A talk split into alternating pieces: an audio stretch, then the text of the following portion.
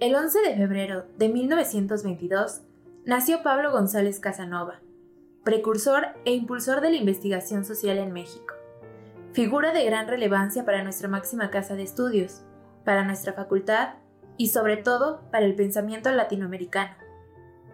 Marta Laura Tapia, profesora e investigadora de la Facultad de Ciencias Políticas y Sociales, escribe. En un breve texto titulado Proceso de Análisis e Investigación, Autopercepción Intelectual de un Proceso Histórico, encontramos un ameno relato autobiográfico en el que don Pablo nos habla de su formación, de sus aprendizajes. Nos cuenta que su padre le heredó el nombre completo y su espíritu de rebelión y su compromiso con la autonomía universitaria, el pluralismo ideológico y el socialismo, mientras que su madre le enseñó organizar todo con relación a la voluntad. Pablo González Casanova estudió Derecho en la Facultad de Jurisprudencia de la UNAM. Más tarde, realizaría la maestría en Historia en la Escuela Nacional de Antropología e Historia y en el Colegio de México. De esta última, recordó. Nos enseñaron a trabajar para pensar, a investigar lo que no sabíamos y a escribir de lo que estuviéramos seguros listos para descubrir errores tras haber hecho esfuerzos por eliminarlos. En 1950 recibió con mención honorífica el doctorado en Sociología por la Universidad de Sorbona de París. Ese mismo año regresó a México para desempeñarse como catedrático e investigador de la UNAM. En 1957 fue nombrado director de la Escuela Nacional de Ciencias Políticas y Sociales, hoy facultad, trayendo consigo un proyecto para reformarla por completo. En la Escuela Nacional de Ciencias Políticas y Sociales prevalecía un enfoque de tipo jurídico que dominaba las ciencias sociales. En su artículo, Pablo González Casanova, la biografía de un crítico, la doctora Carola García Calderón escribe cómo bajo la dirección de don Pablo, la entonces Escuela Nacional de Ciencias Políticas y Sociales se trasladó a sus primeras instalaciones en el campus central de la universidad. Asimismo, durante su gestión, se renombraron las licenciaturas que en estas impartían. Ciencias Políticas cambió a Ciencias Políticas y Administración Pública.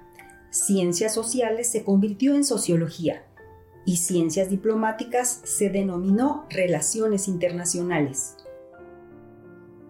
Desde la modificación de los planes de estudio que buscaban fortalecer la formación teórica y metodológica, hasta el modelo de investigación que instituyó, la visión de don Pablo González Casanova para la educación en Escuela Nacional de Ciencias Políticas y Sociales siempre apelaba a la autonomía intelectual de los estudiantes y profesionistas.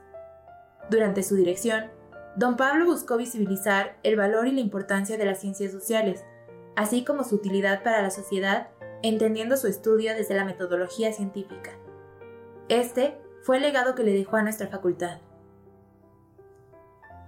Más tarde, en 1970, bajo un contexto de tensiones, tras el movimiento del 68, asumió el cargo como rector de la universidad, cargo que ostentaría únicamente por dos años.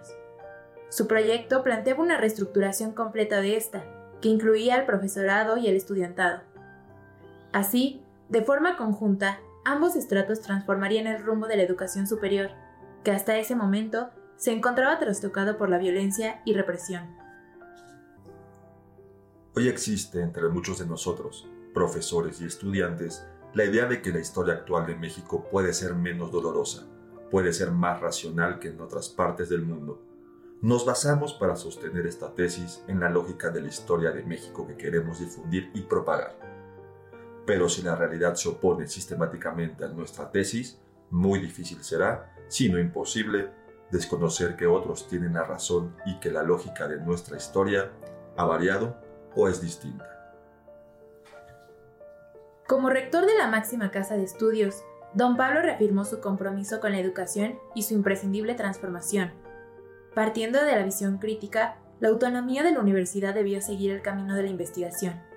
Sobre esto, la doctora Carola García Calderón escribe. El estudiante es considerado un actor que ejecuta en todo momento su capacidad de aprender a aprender. Con las iniciativas educativas que impulsó, se priorizó la curiosidad, y se enalteció el valor humano de la ilustración.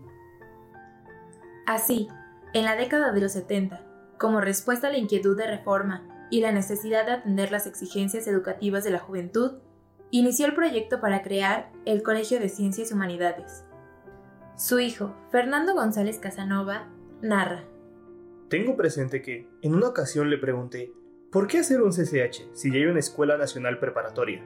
Y él me dijo, porque en las escuelas las comunidades se acostumbran a pensar y a actuar de una manera y cuando tú quieres cambiar y revolucionar el pensamiento educativo, como nos pasó en la Nacional Preparatoria, al poco tiempo la comunidad regresa a sus usos y costumbres.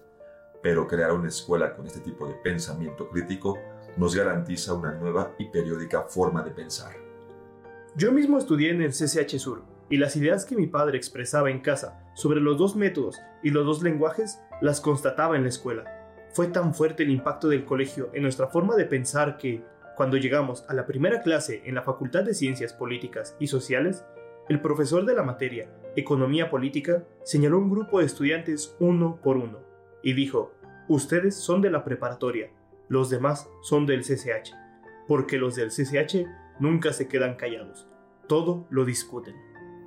Si bien don Pablo ocupó el cargo como rector por un periodo muy corto, su proyecto dejó bien cimentadas las bases de una universidad completamente distinta a la que había dejado la década de los 60 con todos sus conflictos y disputas. La fundación de los SHs y del Sistema de Universidad Abierta, por sus siglas SUA, así como el aumento del acervo de la Biblioteca Nacional a más de 900.000 ejemplares, son la prueba de su compromiso con la formación académica de los jóvenes, con la investigación y por ende con la universidad.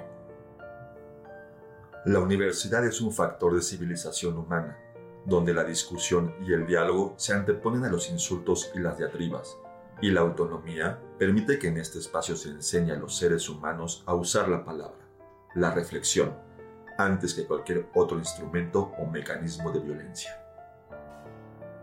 Como investigador y escritor, don Pablo González Casanova tuvo una actividad muy prolífica con más de 20 libros, Dirigió o fue editor de más de una treintena y escribió decenas de artículos y ensayos. Enrique Suárez Íñiguez escribe. En lo que toca a la investigación, a mi juicio, su obra puede dividirse en tres etapas. La primera, que abarca aproximadamente desde finales de los años 50, con obras realizadas recientemente en el Colegio de México y publicadas por esa institución. La segunda etapa va aproximadamente de finales de los 50 hasta 1965, en el que aparece como único libro de ese periodo La democracia en México, que le proporcionó un reconocimiento tal que él mismo no esperaba. En la tercera etapa, que va de 1965 hasta la actualidad, que abarca las categorías de análisis marxista y el concepto de explotación. Los primeros estudios de don Pablo abordaron el lugar y papel de la cultura y la producción artística durante el movimiento de independencia. Sin embargo, de entre sus numerosas obras de investigación, destaca La democracia en México, publicada en 1965 y considerada la primera investigación académica realizada por un mexicano acerca del sistema político mexicano contemporáneo. Marta Laura Campos apunta que con esta obra, la sociología adquirió su mayor edad por el rigor de su manejo teórico, estadístico y metodológico, y porque planteó una agenda de investigación. Fiel a sus convicciones y a su espíritu revolucionario, Pablo González Casanova siguió su camino como defensor de los pueblos indígenas, convirtiéndose en el 2018 en el comandante Pablo Contreras. Con 96 años, don Pablo era considerado por los miembros del Ejército Zapatista de Liberación Nacional una verdadera figura que había luchado por la vida en los pueblos, sin venderse ni comprometerse, digno de ser llamado comandante del Comité Clandestino Revolucionario Indígena del Ejército Zapatista. Este pasado 18 de abril nos despedimos del gran Pablo González Casanova, sociólogo, historiador, investigador, pensador y crítico contemporáneo, esposo, padre, compañero, maestro, rector y comandante.